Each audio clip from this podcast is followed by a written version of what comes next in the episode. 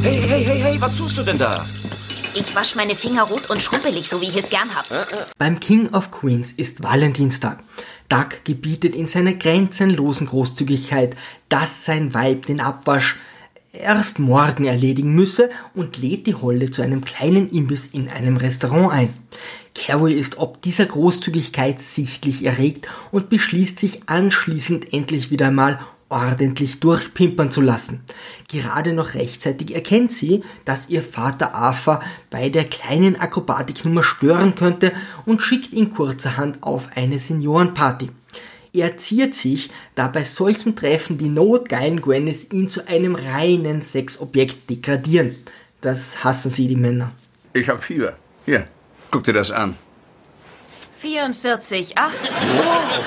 Carrie geniert sich nicht, ihre Gründe für seine Absenz ausführlich zu schildern und macht klar, dass sie seine Abwesenheit bei der bevorstehenden Reitstunde jetzt ganz in echt wünscht.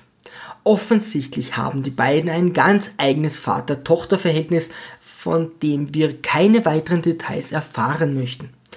Unser Held zieht also los und lässt das erste Golden Girl abblitzen.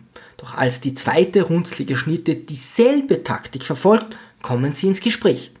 Beide behaupten vehement verheiratet zu sein, was ein geheimes Treffen mit anschließendem Flüssigkeitsaustausch plötzlich unerwartet interessant erscheinen lässt. Als jedoch auffliegt, dass sie geschwindelt haben und sich jederzeit treffen könnten, verliert die Romanze schnell ihren Charme und sie gehen sofort wieder getrennte Wege. Eine klassische Valentinsgeschichte eben, die jedoch noch lange kein Ende finden wird, denn die mysteriöse Frau mutiert in den späteren Folgen zu Spans Mutter, in deren Rolle sich die verhängnisvolle Affäre Fremdschämen fortsetzt. Doch nun zur Haupthandlung. Spence ist ein Glückpilz, denn er wurde an einem Valentinstag aus den Lenden seiner Mutter gepresst, ist über 30 Jahre später noch immer Single und wohnt noch bei seinem Brutkasten. Dies sind die perfekten Voraussetzungen, einen wirklich fetzigen Tag zu erleben.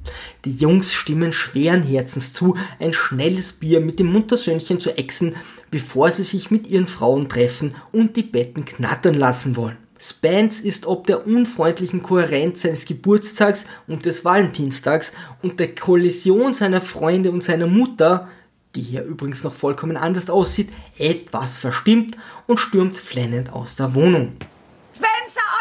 Pinkelt im Sitzen! Halt die Klappe! Auch auf seine Mutter-Sohn-Beziehung muss man nicht neidisch sein. Die notgeile Granny droht mit Selbstmord, zwingt die drei Jungs mit ihr zu feiern und zeigt ihnen ein flottes Video über die Beschneidung ihres Jungen.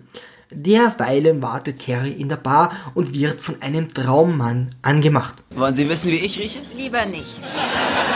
Das Vorzeigeexemplar der männlichen Gattung wird ebenfalls versetzt, also erbarmt sich unsere Seelenfürsorgerin und lädt den Sozialspaß zum Essen ein. Wem will sie als nächstes helfen? Judas, Stalin oder gar dem lieben Adolf? Inzwischen versuchen unsere Jungs aus den Klauen der Vettel zu entkommen. Richie freut sich als Feuerwehrmann schließlich über einen gewaltigen Brand im Krankenhaus, vorzugsweise in der Waisenabteilung, und Deacon vertschüsst sich aus dem Fenster, ohne sich vorher zu verabschieden. Doug hat den Wettbewerb Survival of the Fittest allen Erwartungen nach verloren und muss ausharren, bis die Mutter am übermäßigen Alkoholkonsum ins Koma fällt. Die Moral der Geschichte, ich habe wirklich keine Ahnung. Über ein Like und ein Abo würde ich mich sehr freuen. Liebe Kreativskeptiker, segeln wir straff halten und auf zum Horizont.